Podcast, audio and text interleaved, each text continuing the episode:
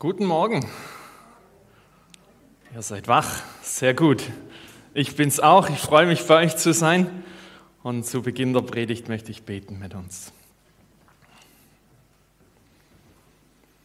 Vater, du bist der, dem wir diese Lieder zugesungen haben. Und du siehst die Dinge, die in der vergangenen Woche groß waren, die wichtig waren, die ähm, vielleicht spätestens mit Montag wiederkommen.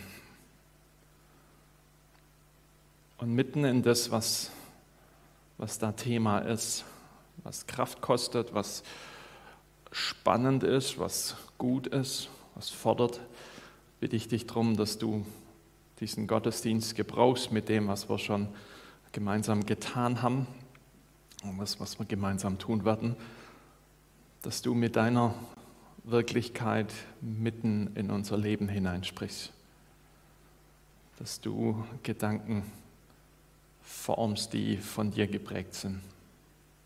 Und dass wir von neuem einen Blick auf dich bekommen und deinen Blick auf das, was am Montag wieder los sein wird. So bitte ich dich jetzt auch für die Predigt. Du bist der, der das zusagt, dass du durch dein Wort, durch die Bibel wirken willst. Und ich bitte dich darum, dass du das heute tust dass du kraftvolles Hören und kraftvolles Reden schenkst. Amen. Es gibt so Persönlichkeitszüge, Charakterzüge, Gewohnheiten, die sind nicht unbedingt immer die, wo ich sagen würde, boah, super, klasse.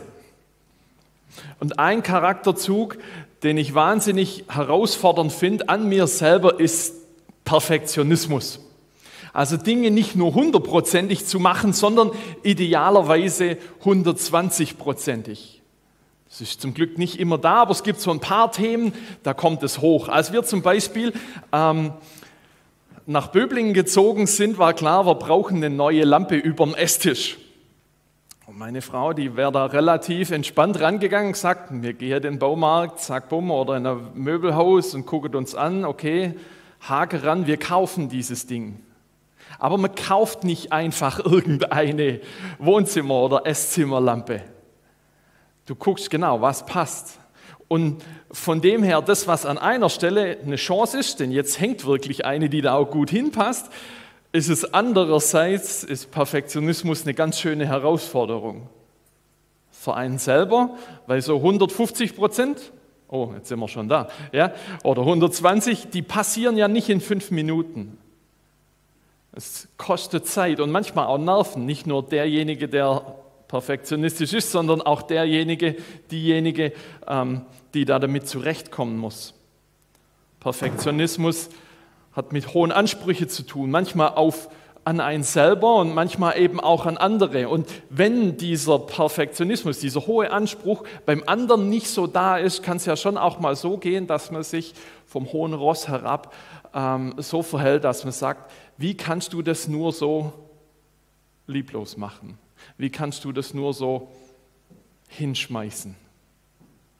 Und je nachdem, wie man sonst so gestrickt ist, haben Perfektionisten diese Eigenart, wenn was nicht klappt, dann ist das Problem entweder bei den anderen, die sonst noch so mitbeteiligt waren, oder bei einem selber, dass dann dieser Gedanke da ist, was mache ich hier eigentlich? Was mache ich hier?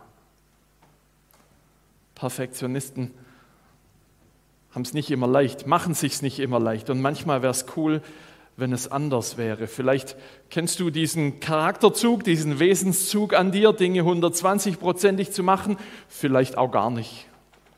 Und vielleicht ist das auch ein Riesengeschenk, dass das nicht dein Thema ist. Vielleicht ist ein, ist ein ganz anderes. Und diese vergangenen Wochen und Monate eben in ihrer Andersartigkeit, die bringen ja auch manchmal das aus einem hervor, was im tiefsten in einem drinsteckt. Oder es ist irgendwas los, das sich so fordert, dass du nicht so reagierst wie sonst mit der Geduld, die du sonst da hast, mit ähm, der Ruhe, wo vielleicht irgendwie ein Zorn rauskommt, wo ähm, vielleicht plötzlich der Blick nur auf das Negative da ist. Manchmal kann man da wahnsinnig über sich selber erschrecken. Ist es wirklich so? Bin ich wirklich so? Manche Dinge ziehen sich so ein bisschen durch. Und dann ist dieser Wunsch da, dass manchmal eben, dass sich was verändert. Es gibt so ja so diesen einen Zeitpunkt im Jahr, wo Menschen die Hoffnung haben, dass alles anders wird. 1. Januar. Neues Jahr, neues Ich. New Year, New Me. Das Problem an dieser Geschichte ist, ich nehme aus dem alten Jahr mich als kompletten Menschen in das Neue mit. Ja? In dieser Brust schlägt immer noch das gleiche Herz. Das ist nicht von einem Tag auf, das, auf den anderen hier ein anderes. Manchmal denke ich mir, hey, ähm, Gott, eigentlich musst du ein hartes Wunder machen, musst du Überstunden machen, dass sich da was tut. Und in der Bibel sagt Gott an einer Stelle was sehr, sehr bemerkenswertes, das mich manchmal ganz schön hellhörig macht. Da gibt es zum Beispiel diese Stelle aus dem Hesekiel, aus dem Alten Testament, da sagt Gott, ich schenke euch ein neues Herz und ich lege einen neuen Geist in euch.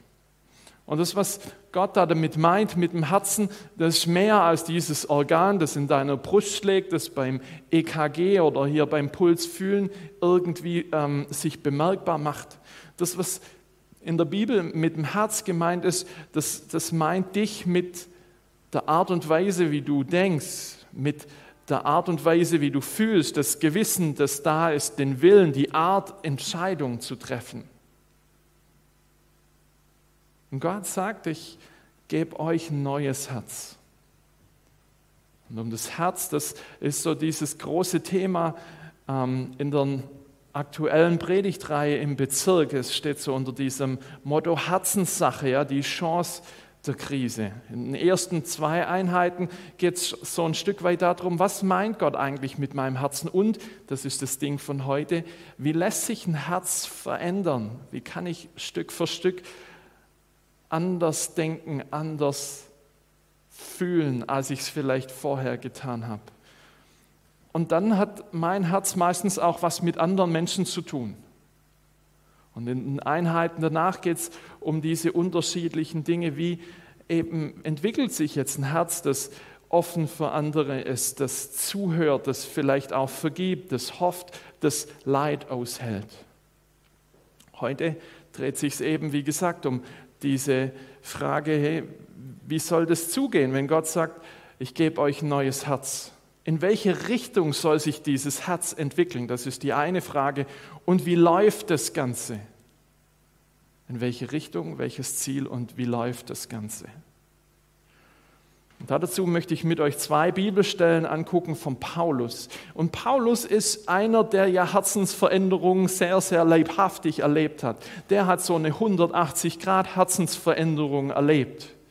Der Mann, der er früher war, war von dem Zorn auf Jesus erfüllt und auf die, die zu ihm gehören.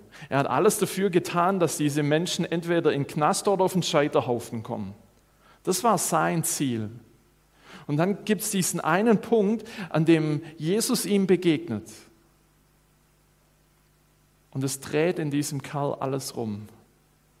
Es wächst und entsteht ein Mann mit einem neuen Herz, der an den Punkt kommt, dass er sagt, das, was mich früher ausgemacht hat, lasse ich hinter mir, weil das, was mir früher wichtig war, ist für mich heute nicht mehr viel mehr wert als der Dreck auf der Straße. Verglichen mit dem, dass ich zu Jesus gehöre, dass ich ihn kenne, ist das Vergangene nicht mehr von Bedeutung. Und dieser Mann, der sagt, Jesus hat mein Herz so umgekrempelt, mein Denken, mein Fühlen, meinen Willen, meine Entscheidung, der spricht dann nicht nur, aber auch an zwei Stellen da davon sehr deutlich. Und die erste geht eben sehr stark um diese Frage, wohin? Wohin soll sich ein Herz verändern? Die Stelle dazu kommt aus dem Brief an die Christen in Rom. Im Kapitel 12, die ersten beiden Verse, schreibt er folgendes. Brüder und Schwestern, bei der Barmherzigkeit Gottes bitte ich euch, stellt euer ganzes Leben Gott zur Verfügung. Es soll wie ein lebendiges und heiliges Opfer sein, das ihm gefällt. Das wäre für euch die vernünftige Art, Gott zu dienen. Und Passt euch nicht dieser Zeit an, gebraucht vielmehr euren Verstand in einer neuen Weise und lasst euch dadurch verwandeln. Dann könnt ihr beurteilen, was der Wille Gottes ist, ob etwas gut ist, ob es Gott gefällt und ob es vollkommen ist. Paulus klingt manchmal wahnsinnig sperrig. Ja? Er ist nicht unbedingt mit dem gesegnet, dass er schwere, große Inhalte immer einfach und straßentauglich rüberbringt. Und wenn man ihn liest, muss man ihn manchmal zwei oder dreimal lesen. Aber trotzdem lohnt es sich. Trotzdem ist es das wert, weil Gott durch ihn zu uns spricht, durch die Bibel zu uns spricht. Und die Frage, in welche Richtung mein Herz, dein Herz sich entwickeln soll, ist hier relativ deutlich, dass er sagt, stellt euer ganzes Leben Gott zur Verfügung. Man könnte auch sagen, stellt, so steht es nicht hier, aber das ist effektiv das, was dahinter steckt, stellt Gott euer Herz zur Verfügung. Die Art zu denken, die Gefühle, das Gewissen, den Willen, die Art, wie du Entscheidungen triffst. Und da kann man ja schon mal kurz ins Schnaufe kommen, wenn man das durchdenkt, was das heißt. Will ich das wirklich? Also Gedanken sind doch frei, heißt es in dem Lied. Und dass sich Gefühle verändern können, die sind, sind die nicht einfach da? Könnte man im ersten Moment mal, müssen die sich überhaupt verändern, weil ich fühle doch halt, wie ich fühle. Bis hin zu dem, dass Entscheidungen ja an sich schon in der Menge an Auswahlmöglichkeiten ja schon herausfordernd genug sind. Jetzt kommt noch jemand anderes dazu. Manchmal könnte es wahnsinnig überfordernd wirken, was Paulus hier sagt. Und in diesen Momenten, wo, wo so dieses Gefühl vielleicht von Verlust da ist, ich verliere Kontrolle, hier jemand anderes soll hier diese Spur geben, dieses Herz bewegen und verändern, da braucht es nochmal diesen Blick darauf, mit wem habe ich es zu tun? Wer ist Gott? Mit wem habe ich es da zu tun? Könnt ja schon sagen, wenn ich jemandem einen Hausschlüssel in die Hand gebe, überlege ich mir das vorher. Aber wenn ich die Ansage habe, ich soll jemand mein Herz anvertrauen, meine Gedanken, das Denken, die Gefühle, all das, da muss ich doch nochmal wissen, mit wem ich es zu tun habe. Ich muss immer wieder neu vielleicht wissen, mit wem ich es zu tun habe. Wer ist Gott? Er ist derjenige, der dir in der Bibel sagt, du bist kein Zufall, sondern du bist von mir gemacht. Und ich freue mich an dir, wie du jetzt schon bist. Wir haben es mit dem zu tun, der liebevoll von dir denkt, der zutiefst liebevoll von dir denkt. Der sagt, ich bin derjenige, der dich kennt mit deinen Rissen, mit deinen Brüchen in deiner Geschichte und ich will, dass diese Brüche heil werden, selbst dann, wenn noch Narben davon zurückbleiben, aber ich will, dass dein Leben wieder heil und ganz wird. Im Bewusstsein, dass diese Brüche da waren und da sind. Ich habe es mit jemandem zu tun, der dieses Vertrauen nicht missbraucht. Und jemanden, den, so kann es Paulus sagen, den dieses Vertrauen ehrt, weil er Gott ist und weil dieses Vertrauen ihm gebührt. Er kann sogar so weit gehen, dass er das nochmal neu beschreibt. Ja, gebraucht euren Verstand in einer neuen Art und Weise. Und lasst euch dadurch verwandeln. Und hinter diesem Verwandeln, da steckt was, das du vielleicht aus dem Bio-Unterricht unter dem Begriff der Metamorphose kennst. Ja? Bio-Unterricht, vielleicht Wilhelma, vielleicht irgendein wahnsinnig spannender Tierfilm, ja, in dem dieser Prozess dargestellt wird, wie aus dieser kleinen äh, fressenden Raupe hier ein Ding wird, das sich verpuppt und aus diesem Kokon ein Schmetterling wird. Und das ist dieses Wort, das Paulus hier benutzt, dieses lasst euch verwandeln. Ihr habt einen Prozess vor euch oder steckt mitten in ihm drin, der läuft wie bei dieser fressenden Raupe, die sich verpuppt und zu einem Schmetterling wird. Ich jetzt vielleicht ein bisschen eher ein feminines Bild, ja, aber man kann sich vielleicht doch ein bisschen damit identifizieren. Das ist diese Art der Verwandlung. Und es macht schon einen Unterschied, ob es um eine Metamorphose geht oder in der du als Mensch ein Stück weit anders wirst und so einen natürlichen Prozess durchläufst oder ob Gott mit dir umgeht mit einem Stück Metall, das auf dem Amboss glatt geklatscht und behammert wird. Das ist ein deutlicher Unterschied. Und ist Gott hier, dass Paulus durch Gott sagt, nein Quatsch, dass Paul, nee, Gott durch Paulus sagt, lasst euch verwandeln in diesem prozessartigen Stil. Nicht irgendwie dieses Metallding, du wirst einfach mal platt gehämmert, ob du jetzt Bock drauf hast oder nicht, sondern es ist dieses Prozessartige, das langsam geht, aber das gesund ist. Es entsteht, so sagt er hier, vielleicht auch ein Stück neues Bewusstsein, eben für das, was Gott wichtig ist, was in seinen Augen gut ist, was ihm gefällt, was vollkommen ist. Das ist das Ziel, worauf es hinausläuft, Gott mein Leben zur Verfügung zu stellen und so eine Entwicklung zu machen. Dieses Metamorphose-Ding, wie bei dieser Raupe, die zum Schmetterling wird. Und nun ist eben das Ding, wie passiert das Ganze? Und je nachdem, was du für eine Geschichte hast, ähm, ist es vielleicht auch eine sehr, sehr herausfordernde und emotionale Sache. Wie werde ich mehr und mehr zu einem Menschen, der dem entspricht, wie, wie ich es bei Jesus sehe. Und es ist vielleicht eine Story, die du mitbringst, die mit, mit Erfolgen hier versehen ist, mit Versuchen, mit, äh, mit Stolpermomenten, mit Situationen, wo du sagst, ich habe es nicht hinbekommen.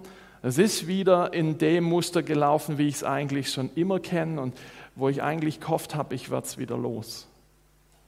Das ist ein emotionaler Punkt. Und je nachdem, wen man fragt, bekommt man auch manchmal die Ansage, das muss Gott machen.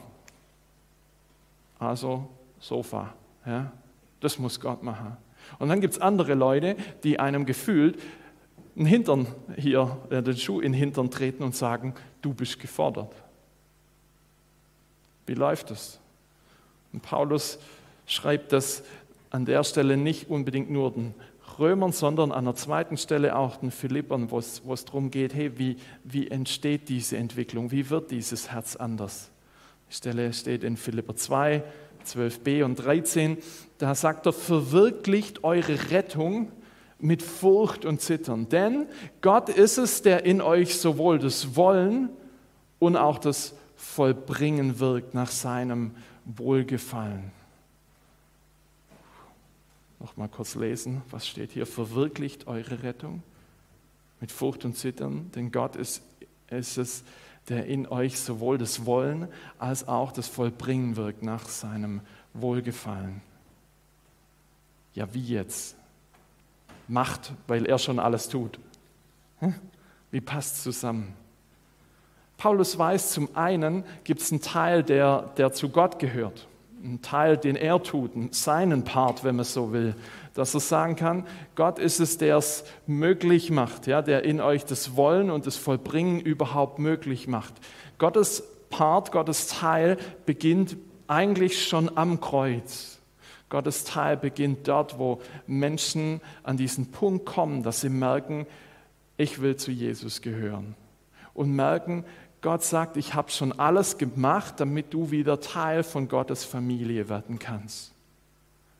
Dieses, ich gebe euch ein neues Herz, ganz am Anfang, das ist genau das, was Gott tut. Da, wo ein Mensch Teil von Gottes Familie wird, da passiert dieser Teil. Und Gott tut das, was nur er tun kann. Es ist der Teil, der nur von ihm kommen kann dass überhaupt eine Veränderung möglich ist, hängt so wahnsinnig an ihm. Und gleichzeitig kann Paulus sagen, es ist nicht nur Gott, sondern er spricht davon, verwirklicht es, was Gott schon möglich gemacht hat. Verwirklicht es. Und das hat zum einen mit dieser inneren Bereitschaft zu tun. In Römern hat er geschrieben, eben stellt euer Leben Gott zur Verfügung. Das hat was mit meiner Bereitschaft zu tun. Und es hat mit konkretem Handeln was zu tun. Was mache ich jetzt da damit, dass das Wirklichkeit wird? Es hat einen Teil, der von Gott kommt und es hat einen Teil, in dem ich als Mensch mitgefordert bin. Das ist vielleicht nochmal spannend für dich selber nachzufühlen, auch von deiner Geschichte her, wo du herkommst, welcher Teil bei dir stärker ausgeprägt ist. Und es wird Christen geben, vielleicht ist es deine Geschichte, dass du sagst, eigentlich war immer die Ansage, das muss Gott machen. Und Paulus sagt dir, hey, es hat was mit Verwirklichen zu tun, dass du dein Hintern vom Sofa bekommst. Und vielleicht kommst du aus einer Prägung raus, in der die Ansage war, du musst machen. Ja? Zähne zusammenbeißen, Hintern zusammenklemmen und los. Und die bekommen wiederum von Paulus gesagt, das ist nicht nur das, was du tust, dass Veränderung möglich ist, das hängt von dem ab, was Gott schon für dich gemacht hat und macht.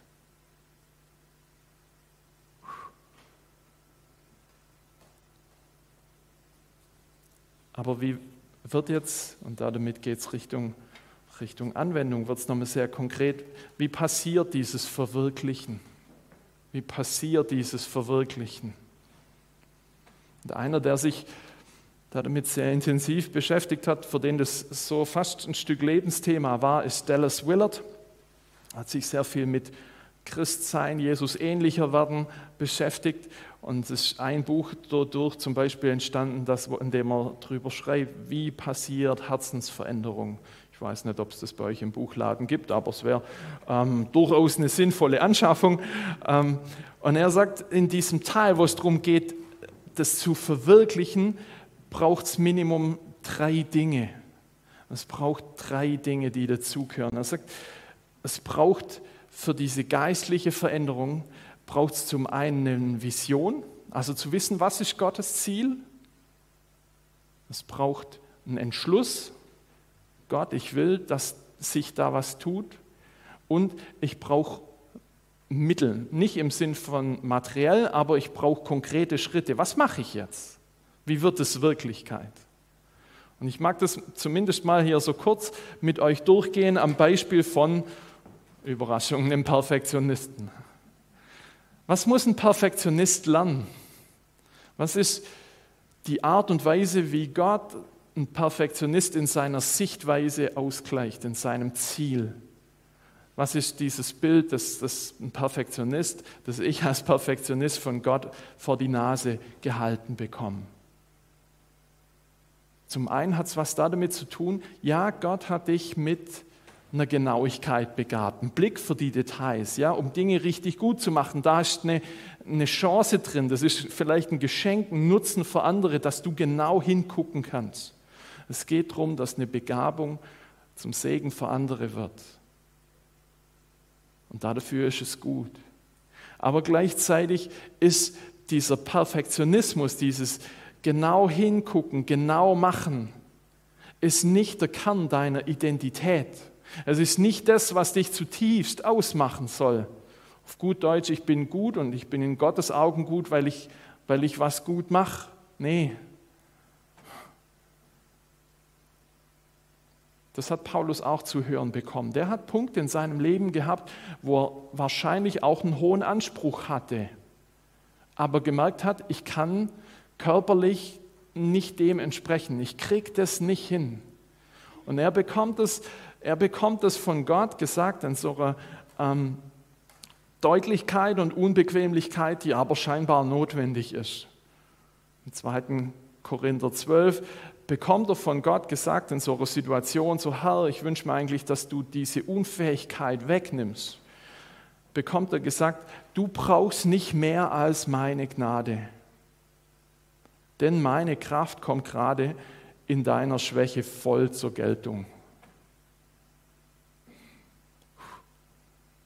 Super, aber ich will das doch selber können. Ja? Ich will nicht angewiesen sein. Und Gott sagt doch an dieser Stelle, wo du nicht deine 120 Prozent lieferst.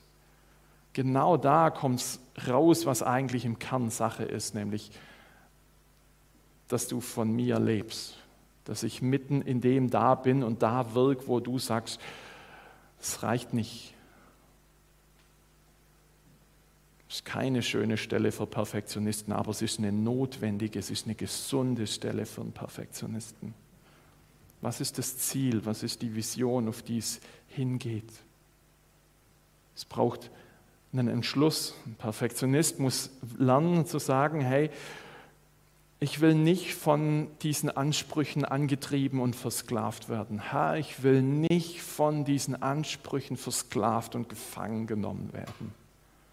Und er braucht Mittel, um da davon frei zu kommen. Zu gucken, hey, an welcher Stelle genau kommt es hoch? Ja? Ja, wo, wo sind die 120 Prozent direkt da und jeglicher Zeiteinsatz dafür ist gerechtfertigt? Wo klemmt es am meisten? Perfektionist braucht einen Blick drauf, was sind die Auswirkungen da davon?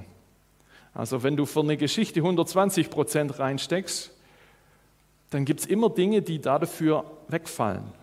Ja, Sachen, für die keine Zeit und keine Kraft mehr bleibt, die aber vielleicht Gott dir bewusst als eine Verantwortung mit in dein Leben hineingegeben hat. Ich könnte mich in einer Predigtvorbereitung manchmal verlieren, aber es gibt A, mehr Arbeit und B, es gibt meine Familie. Und die haben einen riesigen berechtigten Anspruch auf mich als Papa. Das ist das Problem. Es nimmt wahnsinnig viel Zeit und Kraft in Anspruch. Und ich glaube, ein Perfektionist muss immer wieder hören, vor allem der, andere nicht unbedingt, aber ein Perfektionist muss manchmal von Gott hören und sich vielleicht von Gott selber sagen lassen, dass mit diesen 85 Prozent, diesen in deinen Augen 85 Prozent, dass du mit denen Gott genauso ehrst, nicht weniger ehrst als mit den 120. Darf man das sagen? Oh, ist das richtig? In der Zeit, die ich jetzt sinnvoll zur Verfügung habe, habe ich dir, Gott, das Beste gegeben, was ich kann. Und will gleichzeitig nicht dieses Geschenk vernachlässigen, das du mir mit Familie zum Beispiel gegeben hast. Ein Perfektionist kann auch mit 85 Prozent Gott ehren. Und es braucht solche Verse wie ein Paulus, der dir sagt, lass dir an meiner Gnade genügen, denn in deiner Unfähigkeit zur Perfektion bin ich mitten da in meiner Stärke. Das ist dieses Ding mal durchgedacht für, für einen Perfektionist. Wie gesagt, das ist nicht die Geschichte von jedem, es ist nicht unbedingt dein Thema. Du hast vielleicht eine ganz andere Baustelle, wo du sagst, boah, das kommt immer wieder hoch.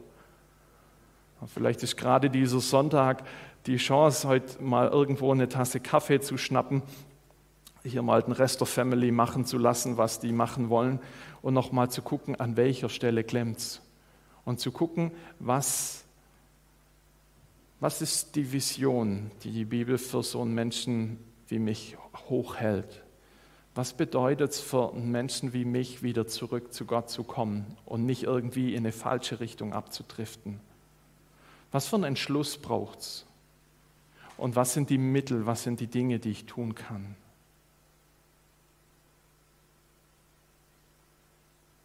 Ist das einfach? Hm, nee.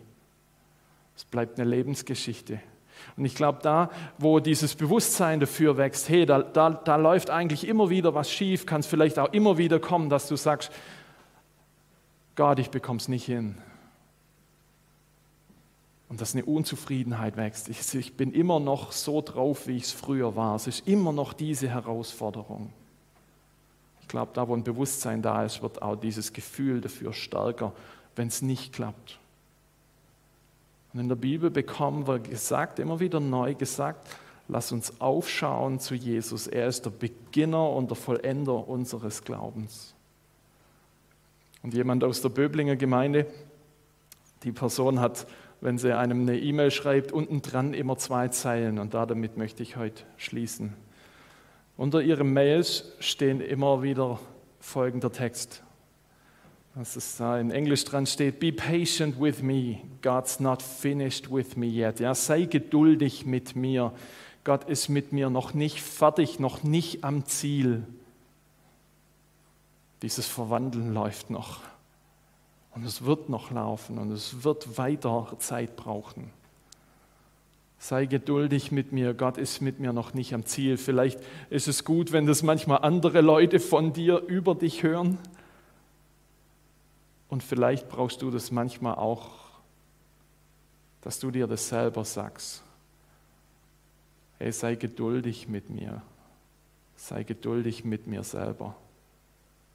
Gott ist mit mir, mit mir noch nicht am Ziel und mein Herz ist noch nicht ganz verwandelt. Ich bete mit uns.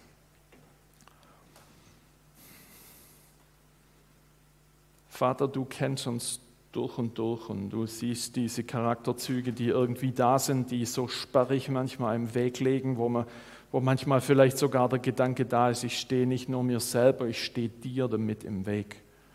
Wo Prägungen da sind, die ganz viel Kraft kosten, die nervig sind.